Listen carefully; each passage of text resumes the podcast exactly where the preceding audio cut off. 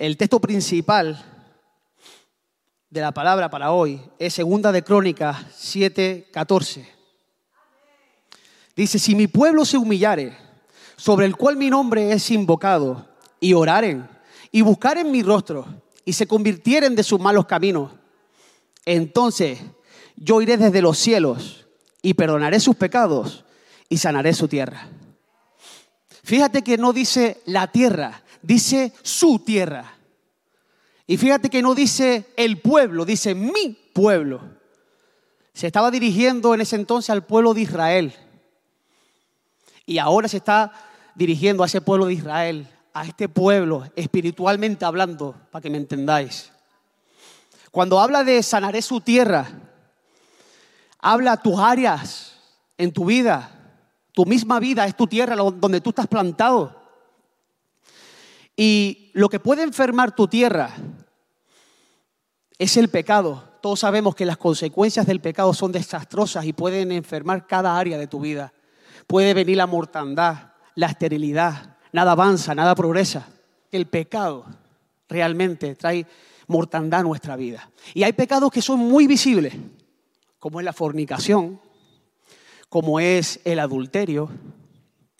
Pero hay otros pecados que son zorras pequeñitas, que son difíciles de, detectar, pero que realmente también traen mortandad a nuestra tierra y nuestra tierra se enferma. Para ponerte en contexto, las zorras pequeñitas son animales pequeñitos que sobre todo vienen por la noche y entran en el cultivo, en el cultivo del agricultor. Y como son tan chiquititas, hay a veces que la viña tiene una altura ella incluso se, se montan en sus dos piernitas y las otras dos piernas la apoyan en, el, la vid, en la viña. No solo se comen el fruto, sino que rompen la planta. Porque si entrara un animal grande, se comería el fruto porque llega pues muy bien, sin hacer daño incluso a la planta. Por lo tanto, hay a veces que las zorras pequeñitas pueden hacer más daño que esos, pecables, que esos pecados perdón, tan visibles, porque son difíciles de detectar y cuando te has dado cuenta se han comido todo tu fruto. Aquí hemos hablado, no vine el viernes, estaba trabajando, pero creo entender que se habló del reverdecer, o, yo, yo lo he escuchado. Esta casa ha reverdecido. ¿Sabes qué viene después de reverdecer? Dar fruto fruto en abundancia. Para eso nos dijo el Señor que nos había llamado, para dar fruto en abundante. Y hoy yo quiero hablar de esas zorras pequeñitas que dicen cantar de cantares, que le tenemos que dar casa. Eso dice el Señor, tenemos que dar casa a esas zorras pequeñitas y acabar con ellas. Quiero hablarte la primera una zorra pequeña, la duda, la incredulidad. Está en Romanos 14, 23. Pero el que duda sobre lo que come es condenado, porque no lo hace con fe. Y todo lo que no proviene de fe es pecado. Quiero hablarte de la vida de un hombre que yo creo que dudó. Y eso le contó como pecado. Y, hizo, y eso hizo que su tierra se enfermara. Estoy hablando de la vida de Jairo. Jairo, uno de los principales de la sinagoga, yo supongo que te voy a leer un texto ahora que está en Marcos 3. No lo habla la Biblia, pero yo supongo que él estuvo, porque tampoco la Biblia lo desmiente. Dice que Jesús fue a, una sinagoga y sucedió algo y yo creo que Jairo pudo estar ahí. Mira lo que dice. Está en Marcos 3. Otra vez entró Jesús en la sinagoga. Jairo era uno de los principales de la sinagoga.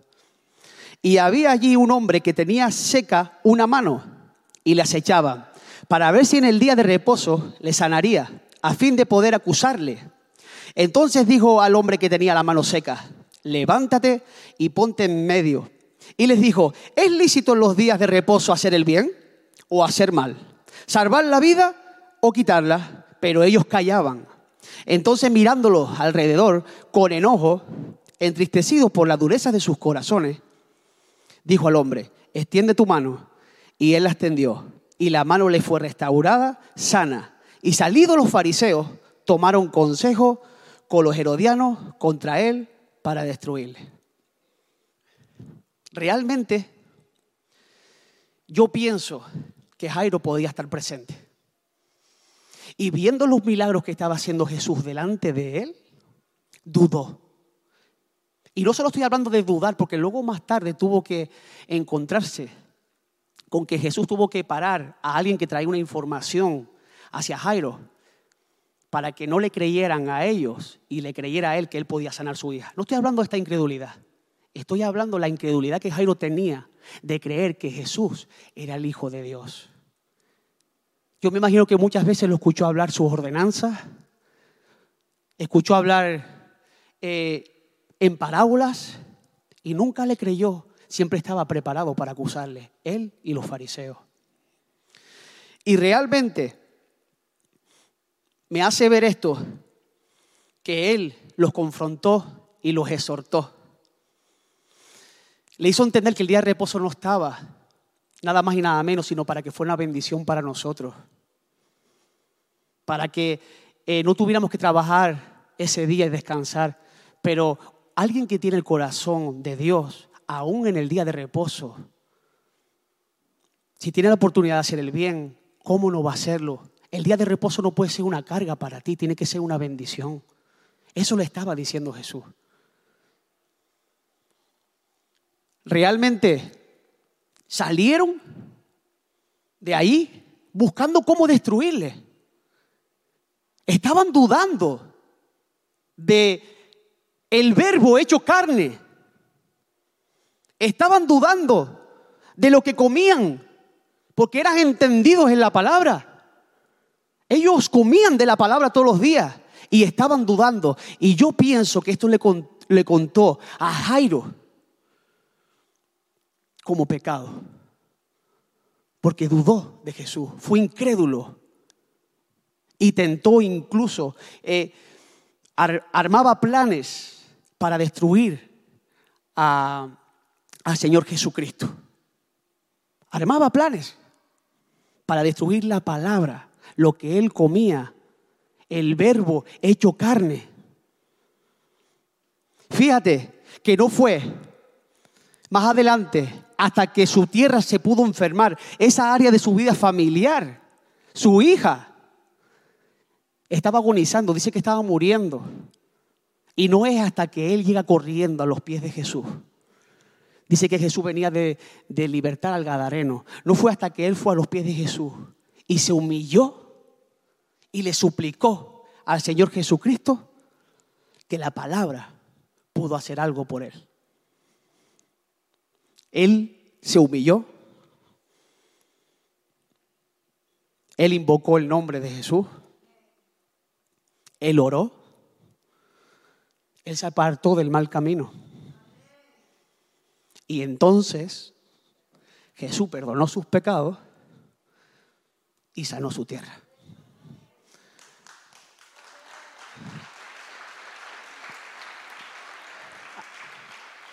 Verdaderamente, yo nunca había visto el texto así. De primera estaba no entendiendo nada, de verdad. Pero la duda nos cuenta como pecado.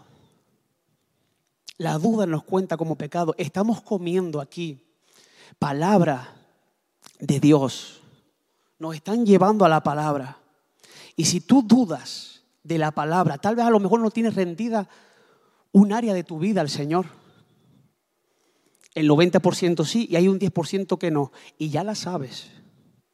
Y aún no te has rendido a la palabra.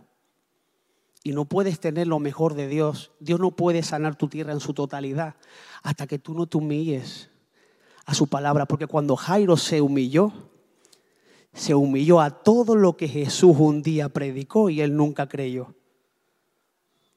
Se humilló ante la palabra, el verbo hecho carne. Porque Jesús es la palabra. Llámalo, no sé, inmoralidad sexual.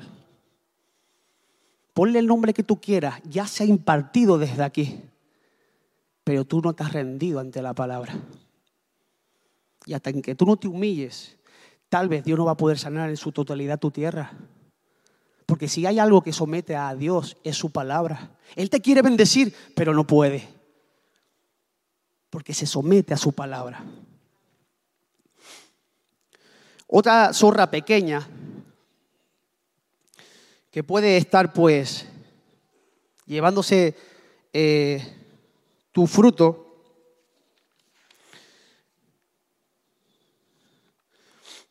Está en Santiago 4, 17. El que sabe hacer lo bueno y no lo hace, le es pecado. Ya no hablemos solo de si ves la necesidad de un hermano que le falta, el plato de comida y tú y a ti te sobra y tú haces la vista gorda, te va a contar como pecado. Ya no hablemos solo de si tú ves a alguien con una atadura, con la necesidad de que alguien le hable de Jesús y tienes todo el tiempo del mundo. No digo que todo tiene su tiempo. Hay veces que yo no puedo parar porque voy dirección al trabajo. Pero no me digas que tienes todo el tiempo del mundo y haces la vista gorda. Te puede contar como pecado, porque el que sabe hacer lo bueno y no lo hace, no lo digo yo, lo dice Santiago 4:17, le cuenta como pecado. Y dijimos antes que la palabra de Dios tiene el poder para transformar una vida. La fe es por el oír y el oír por la palabra de Dios. Fíjate, voy a ir un pasito más allá. Y está en Mateo del 21 al 12. No, Mateo 21, 12 al 17. Déjame leerte algo. Y entró Jesús en el templo de Dios y echó fuera a todos los que vendían y compraban en el templo y volcó las mesas de los cambistas y las sillas de los que vendían palomas y les dijo, escrito está mi casa, casa de oración será llamada mas vosotros la habéis hecho cueva de ladrones. Y vinieron a él en el templo ciegos y cojos y los sanó. Pero los principales sacerdotes y los escribas, viendo las maravillas que hacía, y a los muchachos aclamando en el templo y diciendo, Osana al hijo de David, se indignaron y le dijeron, ¿oye lo que estos dicen? Y Jesús les dijo, sí, nunca leíste. De la boca de los niños y de, la, y de los que maman, perfeccionaste la alabanza. Y dejándolos allí, Salió fuera de la ciudad a Betania y posó allí. Jesús sabía que estaba establecido en la palabra de Dios que la casa, que el templo era casa de oración. Así había dicho el Padre. Y si Él entra en la casa y ve que en la casa se está haciendo de todo menos eso, y Él pudiendo hacer lo bueno, no lo hace, le hubiera contado como pecado. Porque él ya conocía la palabra de Dios y él ya sabía que estaba establecido que esto es casa de oración. Un hombre manso y humilde de corazón puso a, a los demás en el lugar que tenía que ponerle, llevado a la palabra de Dios. Jesús nunca exhortó y confrontó a nadie para hacerle la cruz y la raya para toda la batalla, sino para que salieran del error, al aprobado y a la bendición.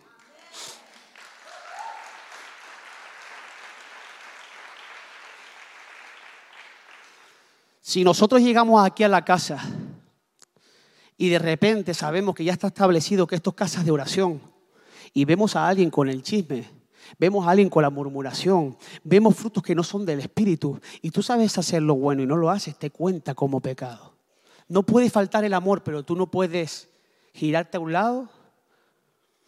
No solo no participar, es que tú sabes hacer lo bueno. Tú ya llevas un fruto. Y tú tienes que soltar, ser valiente y decir, mira, casa de mi padre, casa de oración, ¿eh?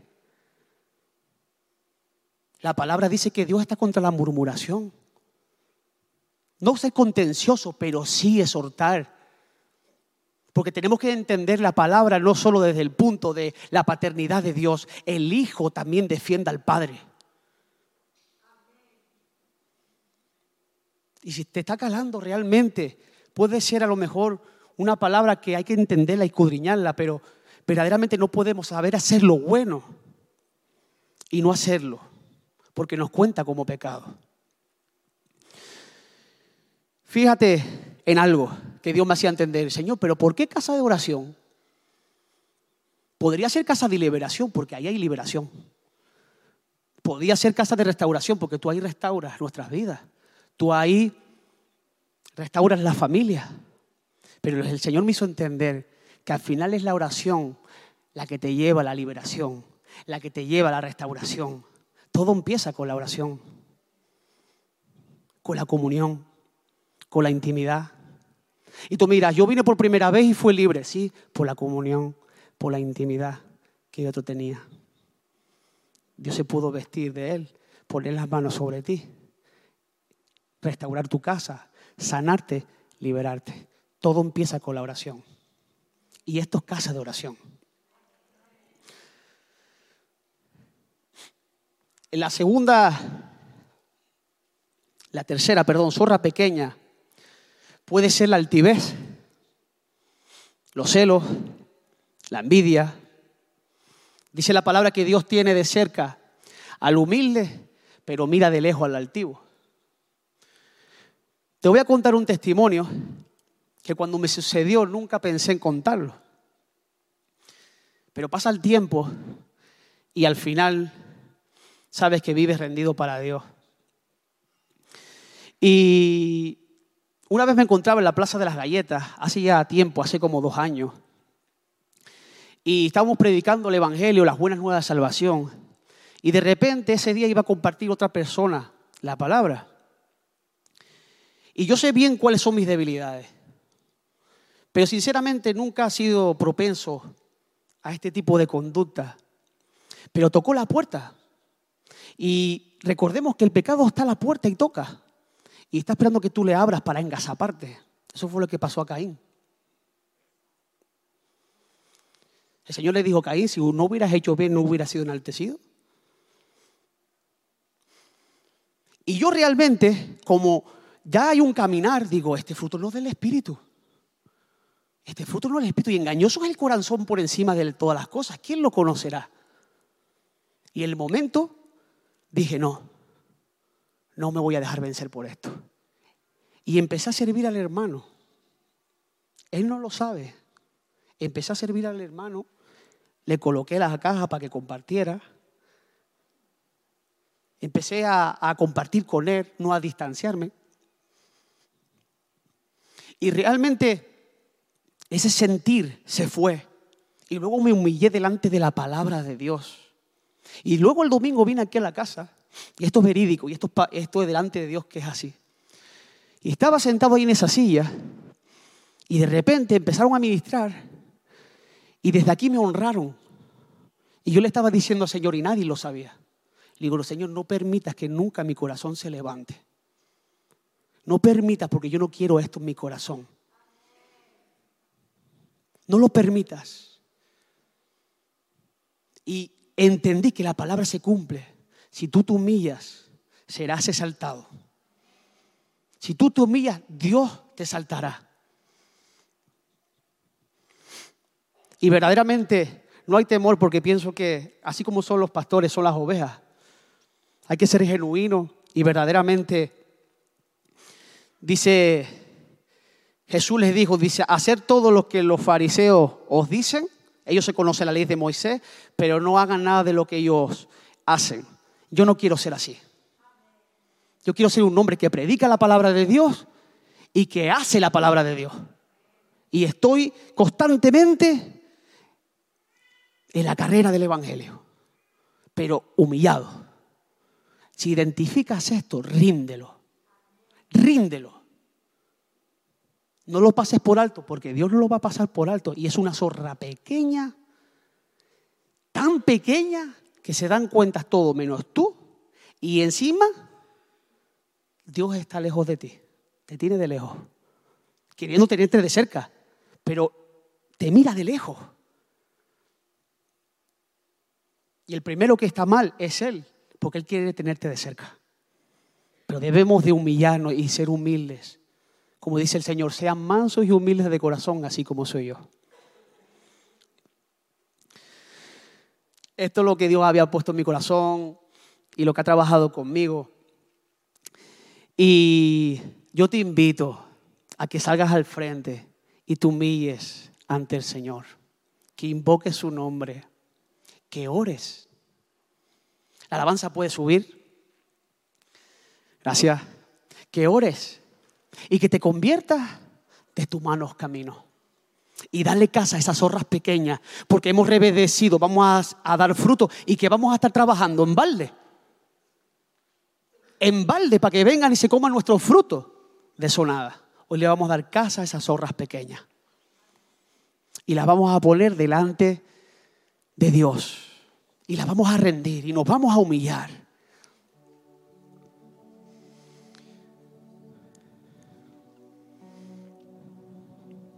Sabes, voy a decirte algo que yo pienso que la... Si, si eres guiado por el Espíritu, puedes hacerlo y que sea personal. Esto no es para, para un llamamiento para hacerlo. Esto si el, el Espíritu Santo te guía a ello. Una de las mejores maneras para humillarte en la presencia de Dios es levantar un ayuno. Porque dice Daniel, volví mi rostro al Señor en oración y ayuno. Esto quiere decir, quité mi vista de lo que me distrae, incluso de lo lícito, para volver mi rostro al Señor. ¿Y sabes qué pasa cuando tú te humillas de lo que te distrae y miras al Señor? Tienes más tiempo para orar. Tienes más tiempo para invocar su nombre. Y tienes más tiempo para que Dios te hable, te traiga convicción de pecado de justicia y te convirtieres de tus malos caminos. Y entonces perdonará tus pecados y sanará tu tierra. Así que bueno, de verdad, siéntete libre. Humíllate ante el Señor, porque quiere sanar tu tierra. Pero tenemos que empezar por donde tenemos que empezar. Tenemos que cumplir la palabra de Dios.